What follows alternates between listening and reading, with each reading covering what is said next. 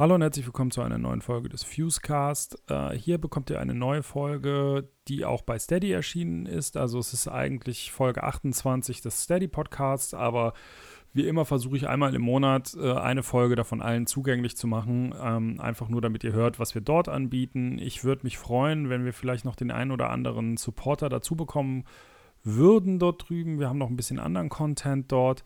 Äh, aber erstmal auch vielen, vielen Dank für alle Supporter, die in den letzten Wochen dazugekommen sind und auch neue Abonnenten des Heftes. Das hilft uns wirklich total, weil, ähm, ja, ihr kriegt es ja mit so, ne? Eine Platte nach der anderen wird verschoben, ein Festival nach dem anderen fällt ins Wasser, was auch alles irgendwie nachvollziehbar und richtig ist. So, ähm, das will ich überhaupt nicht sagen, nur für so ein Musikmagazin Magazin wie das Fuse ist das natürlich ein Problem. Und ähm, ja, wenn nichts da ist, worüber wir berichten können, äh, also blöd gesagt, äh, es gibt immer was, über was man berichten kann, aber nichts da ist, wo äh, vielleicht auch ein Label oder eine Plattenfirma mit einer Anzeige das Heft supporten kann, ja, dann stehen wir halt vor einem Problem.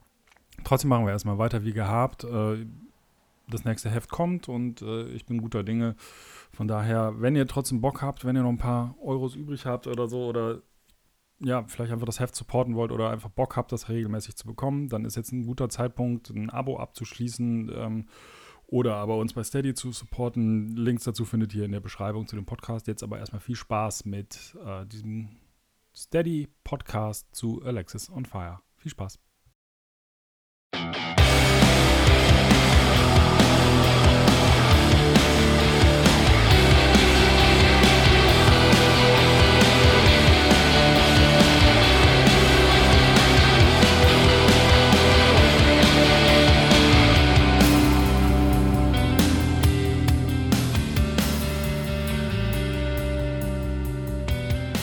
Hallo und herzlich willkommen zu einer neuen Ausgabe des Fusecast hier bei Steady. Äh, heute wieder mit illustrem Gast. Der Carsten ist bei mir. Hallo Carsten. Hallo. Na, ähm, man muss dazu sagen, Carsten und ich, äh, wie lange kennen wir uns? Was weißt du? Ah, ich würde sagen, 15 Jahre? Dürften bald schon an die 20 kratzen, oder? Ja, schon, ja. ne? Ist ja, schon. Uns verbindet eine lange, lange Bandfreundschaft eigentlich. Äh, Carsten hat früher bei den Parachutes Gitarre gespielt. Äh, Labelkollegen von uns damals bei Redfield gewesen und, äh, glaube ich, eine der Bands, mit der wir fast am meisten irgendwie irgendwo Ich wollte gerade sagen, also wir haben verdammt oft zusammengespielt, das stimmt. Ja, und äh, wenn wir nicht zusammengespielt haben, dann waren wir wahrscheinlich eh im Saarland und deswegen bei euch um die Ecke. Ich wollte gerade sagen, ihr wart so, so, so präsent im Saarland, ihr wart so oft da, also. Ja, im Herzen sind wir, sind ja, wir Saarländer, ja. also das ist, ist wirklich so. Und ähm, Genau, du bist aber jetzt auch, hast wieder eine Band, ne? Genau, richtig, ja, ja. Also ich habe hab jetzt mal ein paar Jahre Pause eingelegt, war auch so ein bisschen ausgebrannt einfach. Ähm, wir hatten ja mit Parachutes auch relativ viel gespielt und ähm, ja, aber jetzt war es eigentlich wieder an der Zeit. Jetzt war wirklich nochmal, jetzt hatte ich dann nochmal Lust und direkt äh, äh, ganz gute Kumpels von mir hatten mich dann gefragt, ob ich da nicht einsteigen wollte und das habe ich dann auch direkt gemacht. Ja, bist jetzt von der Gitarre an den Bass gewechselt. Ja. Das äh, meiner Meinung nach die Violine unter den elektrischen. Ich, ich habe mir gedacht, ich nehme meinen Kumpel Dennis äh, zum Vorbild und äh, mach das jetzt auch mal. Ja, das äh, habe ich gemerkt. Du hast mich ja auch immer gefragt, was für ein Amp ich Genau, ja, ja. Also das ist halt auch, es ist halt auch echt schwierig, ne? Ähm, du hast dann halt irgendwie so ein paar Die Hard Mettler-Kumpels oder so, die hätten dir was ganz anderes empfohlen. Und es sollte ja einfach so ein bisschen auch zum Sound passen. Und da warst du dann direkt, also hm. ich hatte dich äh, gefragt gehabt, dann den äh, Michi von äh, Marathonmann und äh, ja. den David von Fjord auch noch zusätzlich. Also, ja. Hm.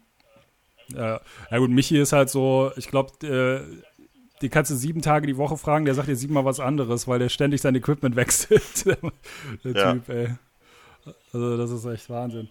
Ähm, ja, aber jetzt bist du jetzt nicht hier heute im Podcast als, äh, als Bassist von Small States, sondern wahrscheinlich der weltgrößte Alexis on Fire Fan aller Zeiten. Auf jeden Fall in meinem Freundes- und Bekanntenkreis kenne ich niemanden, glaube ich, der so Alexis on fire ist. Also ich glaube, das würden noch ein paar andere Leute über mich sagen tatsächlich. Ähm, und ich kann dir auch gar nicht sagen, woher das irgendwann plötzlich kam, weil äh, vor, keine Ahnung, sieben, acht, neun Jahren war das noch gar nicht so krass der Fall. Also da, das kam irgendwie so und dann war es da.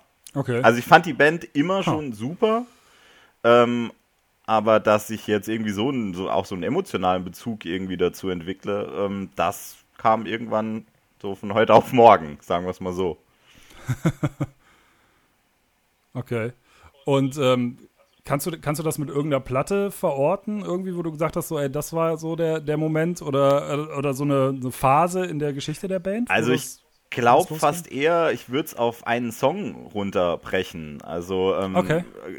zum ersten Mal habe ich Alex on Fire gehört, irgendwann, das muss so 2004 irgendwo gewesen sein keine Ahnung, Klassiker, nachts äh, aus der Disco heimgekommen, ähm, dann noch aufs Bett gelegt und Viva 2 war damals noch ein Thema.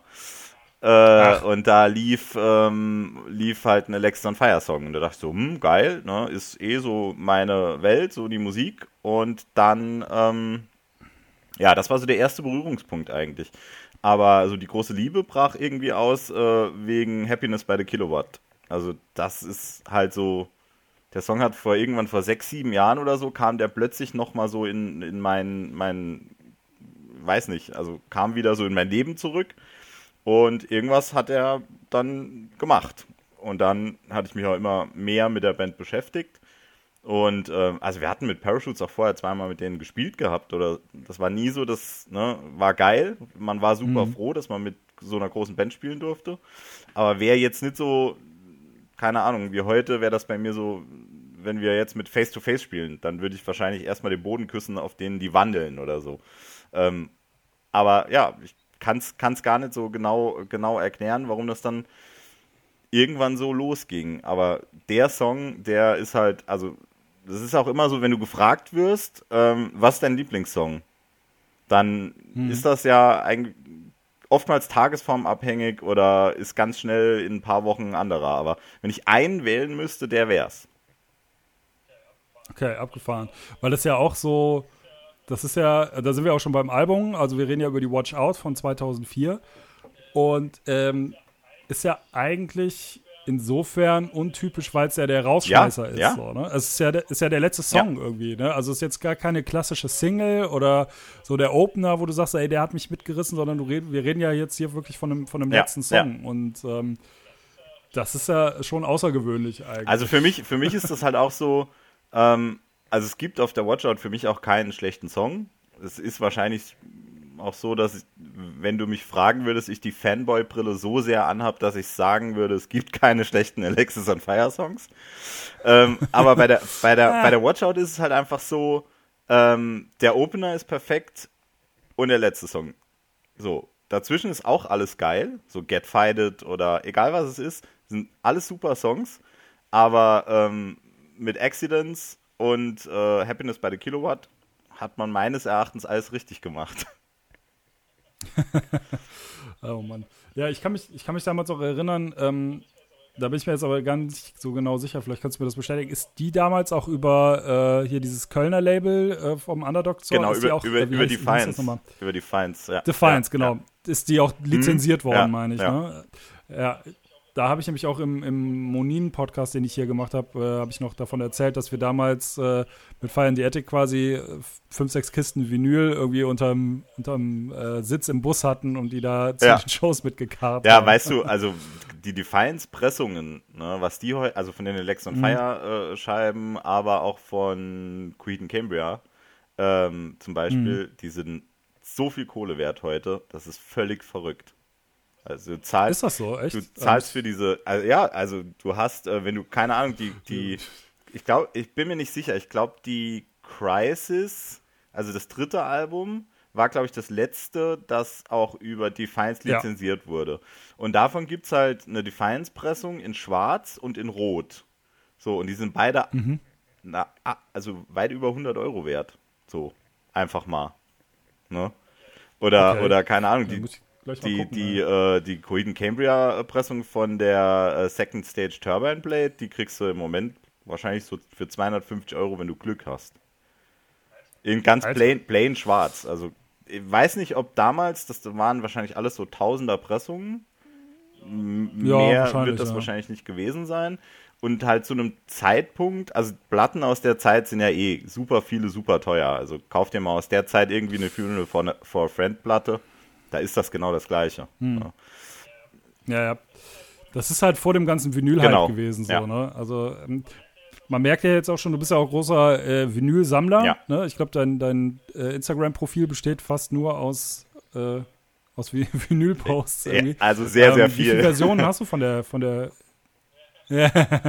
Wie viele Versionen hast du von der Watch Out? Von der Watch Out habe ich die Defiance-Pressung, die Dynalone-Pressung, die Dynalone Exclusive. Also ich habe alle. Bin gerade nur am Versuchen, mhm. sie zusammenzubringen, wie viel es sind, ob es drei oder vier sind. Also, ähm, das, äh, aber das Geile ist, ich kann es ja einfach mal nachschlagen. äh, also ich weiß noch damals, ja? Ja, nee. Bitte? mach ruhig. Ja, ja. Nee, ich wollte nur gerade sagen, ich habe damals, äh, ich war erstmal ein bisschen irritiert von der, von der Platte. Also ich weiß noch, ich habe die Platte vorher gehört, die fand ich tatsächlich nicht so geil, aber die ist natürlich auch extrem ja, rough, ja, was das absolut. angeht. Ne? Also die haben ja, da ist ja noch überhaupt keine richtige, also da ist, wenn man, wenn man böse sein will, ist da kein richtiger Song drauf, was eine Songstruktur ja, angeht. So, ne? Das ist ja wirklich so äh, Kraut und Rüben teilweise. Und das habe ich halt überhaupt nicht verstanden damals. Ähm, dann kam die Watch Out und die hat mich erstmal abgeturnt, tatsächlich wegen des Covers. Ja, so, das halt so, ne, das war Cover überhaupt so. Ne? Ja, und das, das war halt so, das ist doch keine, also für mich damals so, man muss ja von, wir reden hier von 2004, ja. ne? Für mich war das so, das ist doch keine Emo-Core-Platte. Wie sieht ja, die denn ja. aus? Das sieht ja aus wie so eine Misfits-Platte irgendwie Punk, oder eine schlechte ja, Ska-Punk. Punk-Zeug ja? oder sowas, ne? Voll, voll irgendwie. Und ähm, deswegen habe ich da auch erst, habe ich die erstmal links liegen lassen, das weiß ich noch. Und äh, ja, und dann, dann habe ich mich so äh, damals so Song für Song da rein reingefunden, ja. ja. muss ich sagen. Also ähm, das war irgendwie eine ganz weirde Geschichte, weil ich immer, ich hatte immer das Gefühl, ja, ich mag das, aber ich konnte nicht sagen, warum. So, das, weil das so anders war als die anderen Platten. Ja. Und das ist, glaube ich, auch das, was die Platte heute noch ausmacht. Ne? Wenn du die mit anderen äh, Alben aus der Zeit vergleichst, da ist vieles sehr schlecht ja. gealtert, sag ich mal. Ne? Also das ist, ähm, wenn du so, um das, das Emo-Core-Wort nochmal zu bedienen, da ist heute rückblickend sieht man, wie viel danach so Schema F Absolut. und Blaupause und auch echt in schlecht irgendwie rausgehauen wurde, nur weil es gerade ja, angesagt ja. war. Und was man damals mit äh, da gibt es so ein paar Bands, die da rausstachen und Alexis on Fire ist da echt eine von, weil ich finde, dieses Album kannst du heute noch hören und es ist so, das verliert ja, gar nichts. Ja. So, das, da gibt es auch wirklich, also aus der Zeit von diesen Emo-Core-Alben wirklich nur eine Handvoll. Also keine Ahnung, irgendwie so, klar, es gab so ein bisschen die, die Vorreiter, die auch noch so ein bisschen härter waren, wie zum Beispiel Beloved oder sowas, ähm, was auch einfach heute noch wichtig ist. Aber wenn du dir dann sowas wie, wie, wie ähm, ja, da, da gab es so viel Plastikquatsch auch. Also, ich meine, wir waren ja zu der Zeit auch quasi gemeinsam oftmals unterwegs. Und wie oft haben wir schon mhm. irgendwie mit den Augen gerollt, ne, wenn wir ja. mit irgendeiner Band gespielt haben, wo wir so gesagt haben, Alter, nicht denen ihr ernst. Ne? Wir als Parachutes waren schon eigentlich eine der späteren Bands und wir haben jetzt so in der Nachbetrachtung auch schon super viel einfach kopiert, weil wir gesagt haben, ja, eine besser gut kopiert als schlecht selbst gemacht irgendwie so, ne? Äh, ja, das hat sich bei euch ja auch zum, sag ich mal, zu, bei späteren Platten dann verändert, so, ne? Also was ihr zum Schluss gemacht habt, das war ja viel, also da hattet ihr viel mehr euren eigenen Sound gefunden. Bei den ersten Platten, das war schon, äh, also bei Fire the Attic auch irgendwie, ich meine, klar gab es da Songs, wo ich auch dachte, heute auch mit den Augen rolle. Ja, so, ja, ja. so, wo ich denke, so, boah, was haben wir da gemacht? Und auch textlich so, Alter, ey. Aber ähm, ja, äh, man war halt jung absolut, und unerfahren. Absolut, absolut. Ne? Aber wie du richtig sagst, also so die, die, die Electron Fire Platten, also so klar das Debütalbum, aber das sagen die auch irgendwie so selbst, ne? Das war so, das haben die halt irgendwo äh, ähm, im Keller, glaube ich, von, von, von Wade's Mom oder so äh, äh, zusammengeschustert, innerhalb kürzester Zeit aufgenommen und sind dann auf Tour gegangen. So, ne? Und sind dann getourt, mhm. getourt, getourt, getourt. Nichts anderes gemacht als zu touren. Und dann sind die zurückgekommen, haben gesagt, oh fuck, jetzt, ne, jetzt müssen wir ein neues Album schreiben. So. haben aber mit der Touring-Erfahrung, die sie gemacht haben, also auch durchs Touring wirst du ja, kannst du ein besserer Musiker werden oder besser verstehen, Absolut, ja. wie Songs funktionieren. Und ich glaube, da haben die schon viel mitgenommen und haben sich dann hingesetzt und haben gesagt, okay, wir haben zwar keinen anderen Ansatz, also so die Ideen, die wir haben, die sind im Kopf, die wollen wir machen, aber wir werden die Umsetzung halt einfach besser durchführen.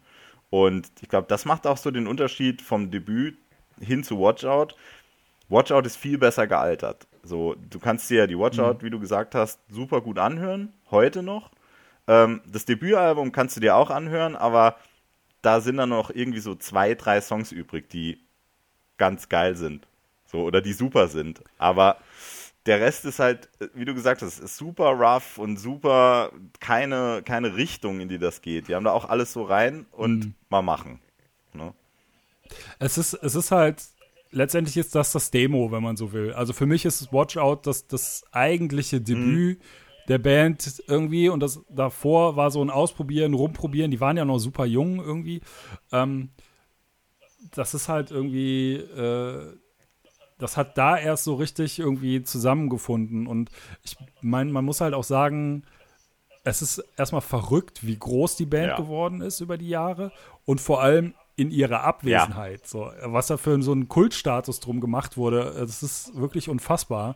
Ähm, da spielt natürlich viel rein. So, ne? Also diese, äh, ich finde, die ganze Band besteht aus Charakteren. Ja. So, da ist jeder äh, also das ist nicht so wie, guck dir mal andere Bandfotos aus der Zeit an, da hast du fünf Typen, die alle beim, fünf, beim gleichen Friseur alle waren. Alle gleich aussehen, ja, ne? genau.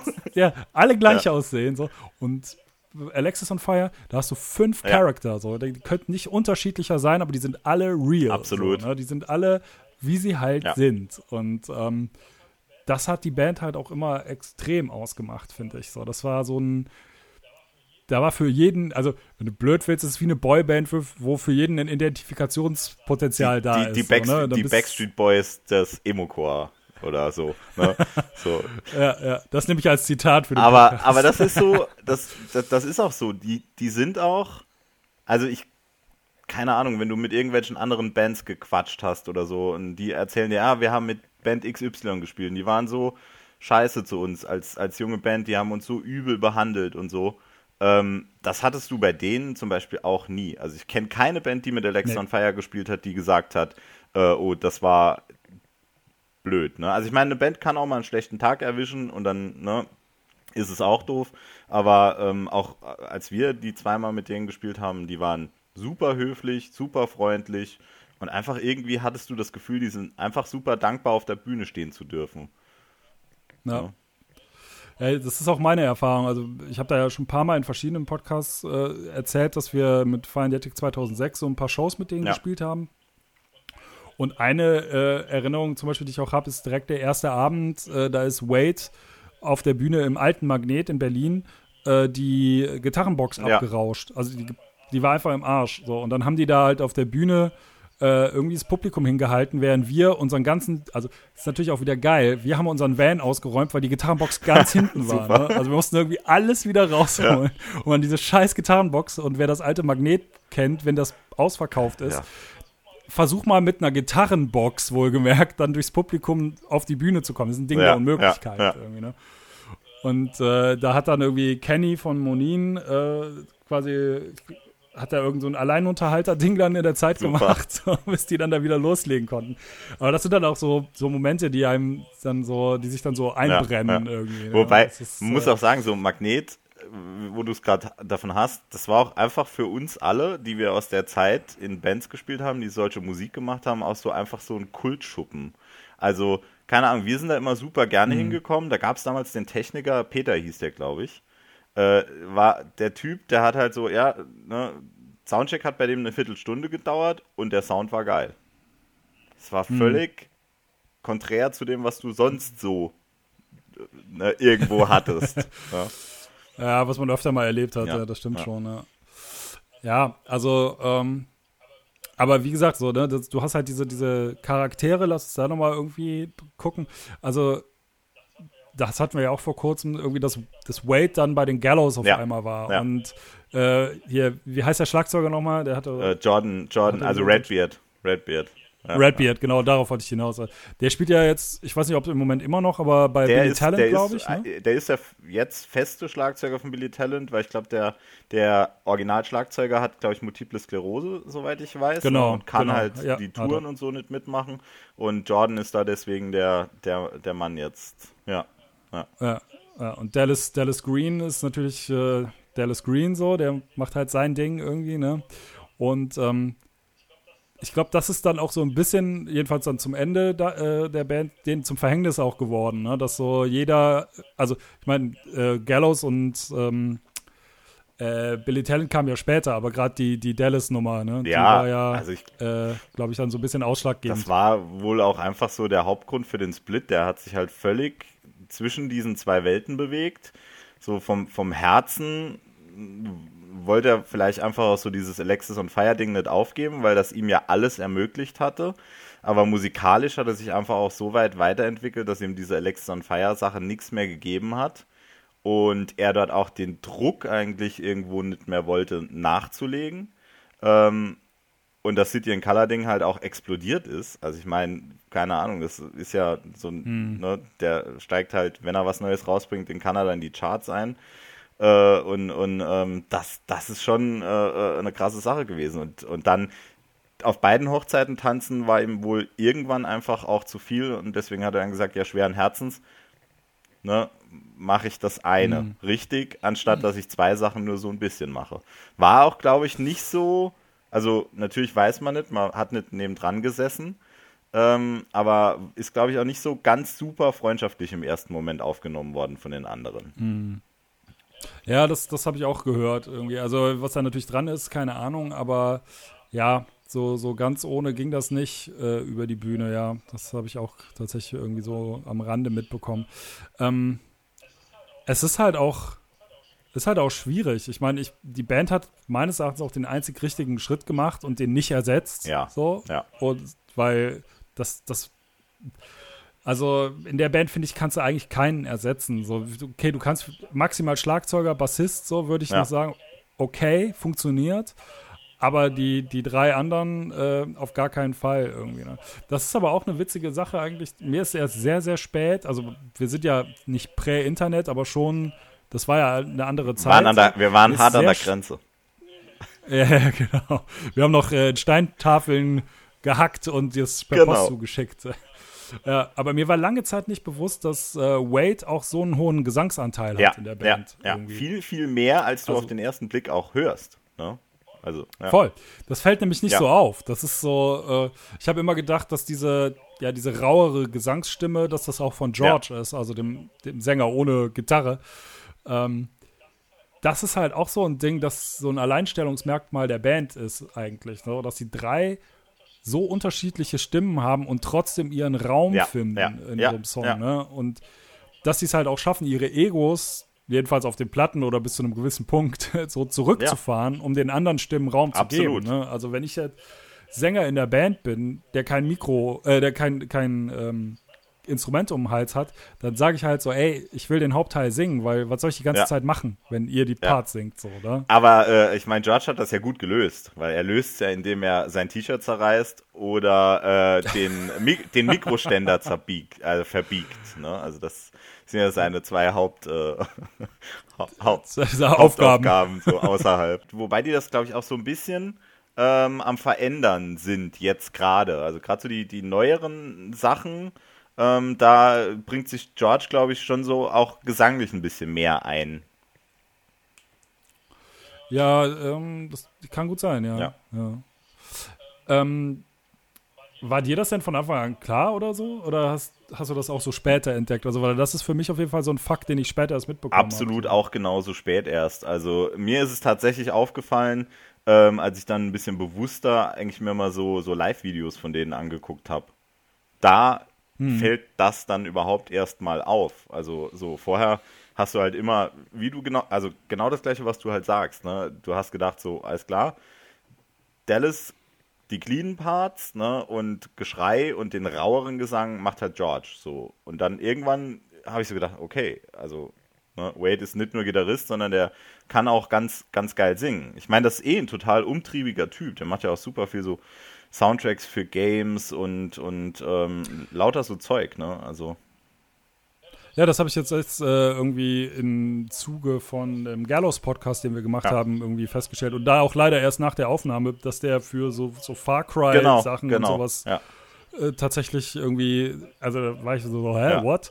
Und ähm, was wir auch unerwähnt gelassen haben, der hatte ja noch Black Lungs. Genau, Black, ich, ne? Black Lungs, ja, ja, ja. Da habe ich den halt als erstes Mal als Frontmann wahrgenommen, irgendwie bei Black Lungs. Ja. Ja, und jetzt glaube ich, hat er noch bei Cancer Bats den Aushilfsgitarristen gemacht. Genau, genau. Das war, das war auch ganz witzig. Also da hatten die halt hier in Saarbrücken gespielt gehabt und äh, Wade war schon gut dabei, sagen wir mal so. Mhm. und äh, dann äh, bin ich äh, nach der Show halt an den Merch und wollte mir noch, keine Ahnung, es gab irgendeine Cancer Bats äh, 7 Inch, die ich, die ich haben wollte. Ähm, die habe ich mir dann noch da geholt und dann stand er so am Merch und dann hat er auf meine Hände äh, äh, getippt und ich habe halt äh, ähm, die, eine Krähe und einen Kardinalsvogel auf den Händen tätowiert, also Old Crows, Young Cardinals. Und ähm, ja, dann hat er gesagt, ja, nice Tats. Und dann haben wir noch ein Bild gemacht und da ist das äh, Fanboy-Herz natürlich höher geschlagen. Ne? ähm, ja. Ja, wobei, äh, er hat ja jetzt auch irgendwie bei Instagram gepostet, dass er in Rehab geht oder sowas, ne? Ja, also. ja es gab, gab jetzt irgendwie schon, also er war wohl, also er hat wohl schon was gemacht. Das mhm. muss wohl irgendwie so in der zweiten Jahreshälfte letztes Jahr, äh, muss sich das so ein bisschen okay. äh, ähm, mehr äh, herauskristallisiert haben. Äh, es gab tatsächlich jetzt, ähm, ich bin, bin äh, Mitglied in äh, einer, einer Facebook-Gruppe, die da heißt The Only Fans Ever. Ähm, und da gab es so diesen Hashtag äh, äh, Searching for oder Where's Wade? Where's Wade? Ja, weil der sich halt auch so auf den sozialen Medien jetzt knapp zwei Monate, zweieinhalb Monate komplett ausgeblendet hat. Der war einfach von jetzt auf gleich weg und dann hat man halt schon sowas in die Richtung so ein bisschen gemutmaßt und er hat es ja dann auch vor kurzem einfach bestätigt, dass äh, dass mhm. er da einfach ein bisschen Probleme, also ich glaube, er hat es geschrieben mit Addiction und auch äh, einfach psychische Depression, Probleme. Ja, ja, ja. und ähm, da hat er jetzt wohl was dagegen gemacht und ist zurück, fühlt sich gut. Ja, ja. das ist die Hauptsache. Ja, auf jeden Fall. Ähm, wie würdest du denn so, wenn wir jetzt hier die, die Watch Out so ein bisschen ähm, weil, wie gesagt, also für mich ist es ja halt so das, das inoffizielle Debüt, wenn man so will. Äh, wie, wie ordnest du denn die Platten danach für dich so ein? Also, äh, ich weiß, das ist natürlich immer schwierig zu sagen, wahrscheinlich, gerade für so einen Fan. also ich glaube, ich glaube, dass die Crisis das beste Album war, das sie geschrieben haben, aber jetzt nicht unbedingt im Sinne von mh, hm, technisch das Beste, aber ich glaube, es war das rundeste Album. So, mhm. also da hatten die einfach so ihren kompletten Stil gefunden, wussten, wo liegen meine Stärken, wie kann ich diese akzentuieren ähm, und wie kann ich die im Kontext besten Songs auf einem Album zusammenfassen. Ähm, was bei der Crisis vielleicht so ein bisschen war, man hat den Fokus viel stärker auf Dallas gelegt. Ähm, es musste überall noch ein schöner cleaner Part mit rein mhm. ne, und, und viel mehr. Ich meine, gut, der Typ kann halt auch mega geil singen. Punkt. Ne, so. Mhm. Aber ähm, deswegen muss ich nicht alles irgendwie zugleistern damit. Ähm, deswegen würde ich die Crisis so overall als stärkste Platte von Alex on Fire sehen. Nicht meine Lieblingsplatte, aber die stärkste, jetzt mal in ne, so. Ja, ja objektiv kann ich es eh nicht beurteilen, aber äh, wenn, ich es objektiv beurteilen könnte äh, und finde dann, ähm, glaube ich, die Old Crows, Young Cardinals, da sind super viele Hits drauf. Es war auch ein tolles Album, wo sie auch definitiv mal andere Dinge ausprobiert haben, aber ist, glaube ich, in der Reihenfolge für mich eher auf, ja, schwierig, Platz 3 Also ah. wenn, wenn ich eine Reihenfolge festlegen müsste, für mich persönlich, dann wäre es Watch Out, Crisis, äh, Old Crows, Young Cardinals und dann das Debüt. Mhm. Ähm, wobei man bei der Sache auch nicht vergessen darf, dass die Split äh, mit Monin der absolute Hammer war. Ähm, ja. Das sehe ich immer so ein bisschen als inoffizielles Album auch an. Das war einfach geil. Und, äh, und die Dogs Blood EP war auch super. Ähm, aber so, das wäre so meine Reihenfolge. Hm. Wie äh, ist denn so dein Eindruck von diesen neuen Tracks, die da jetzt in den letzten Jahren äh, hochgekommen sind? Also, ich meine, ob wir ein Album kriegen, das weiß halt niemand so wirklich, ne? Nee, Aber nee, also, da gibt es ja jetzt neue Songs.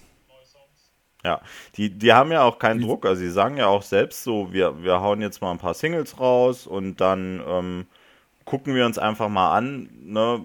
Wir, wir müssen ja nicht. Klar fordert jeder, es schreit jeder nach einem neuen Album, aber mir sind ein paar gute Singles eigentlich lieber als so ein halbgares Album, was nachher kein Mensch braucht. Ne? Dann, hm. dann bleibt es lieber so. Ähm, ich mochte Familiar Drugs, das die erste von den, von den drei Singles, super gern. Das ist ein mega Song, weil es halt auch ein bisschen was anderes ist. Ne? ist ja fast so ein bisschen, hat so einen Stoner-Vibe irgendwo. Ähm, Complicit hat eine, ja, ne, ist nicht so mein Ding gewesen. Immer noch Alexa on Fire, immer noch gut ähm, aber nicht so, so der Kracher. Ähm, aber der neue Song, ähm, also Season of the Flood, ist richtig krass. Also ne, ich mag's, wenn so eine Band dann, die irgendwie immer Songs zwischen vier und fünf Minuten geschrieben hat, dann wirklich auch mal so ein sieben, acht Minuten rauslässt und ähm, mal ein bisschen was anderes macht. Das äh, finde ich richtig gut gewesen. Ja. Ja, ich, ich bin wirklich sehr gespannt, was da, also was mit der Band passiert jetzt irgendwie. Ich meine, ich glaube, alle, wie du schon sagtest, alle sind froh, dass die überhaupt wieder was machen. Ja. So, ne, dass ja. die überhaupt irgendwie da sind. Und klar, äh, alle wünschen sich ein Album, aber ich glaube, niemand ist so.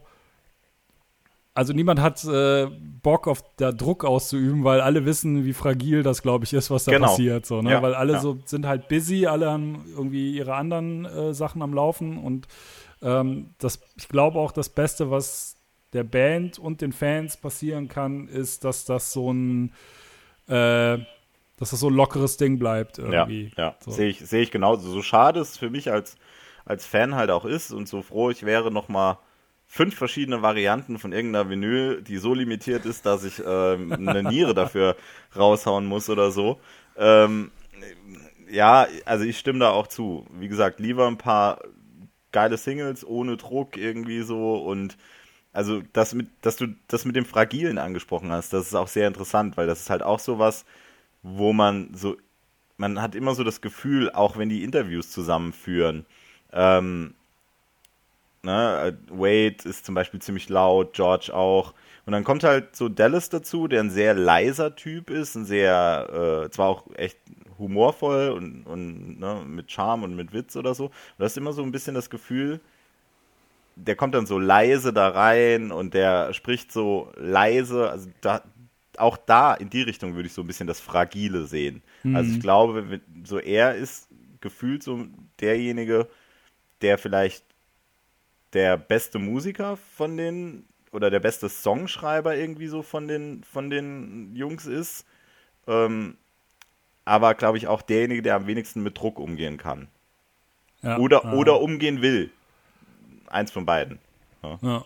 ja möglich, ja. Ja, ich weiß auch nicht, ob der sich so in dieser ganzen Punk-Hardcore-Szene noch so richtig zu Hause fühlt, irgendwie, ne? Das ist so. Also du hast, äh, wenn, wenn, du die Live-Shows siehst, also ich bin ja ähm, 2017 muss das gewesen sein, ja, 2017 bin ich im Dezember ähm, nach ähm, Toronto geflogen, bei minus 16 Grad. Super Idee. Erste Mal nach Kanada, aber Im Tanktop, ähm, im Tanktop natürlich. äh, aber ähm, Grund war, dass Lex on Fire dort äh, vier Shows in der äh, Danforth äh, Music Hall äh, gespielt haben. Und da dachte ich so, okay, bevor ich sie jetzt irgendwie gar nirgendwo mehr sehe, weil sie da auch schon ewig nicht mehr in Europa waren, dann waren sie dann immer in Australien oder mal in England oder so. Ähm, dachte ich so, okay, jetzt fliegst du rüber, guckst dir zwei Shows von denen an und dann kannst du ganz in Ruhe sterben, dann ne, hast du, ist alles okay. Ähm, und äh, da, ne, da, da hast du auch irgendwie so das, ich kann es nicht beschreiben, da hast du, in der einen Minute hattest du das Gefühl, der ist voll in dem Thema drin und er geht voll mit ab und das ist genau sein Ding.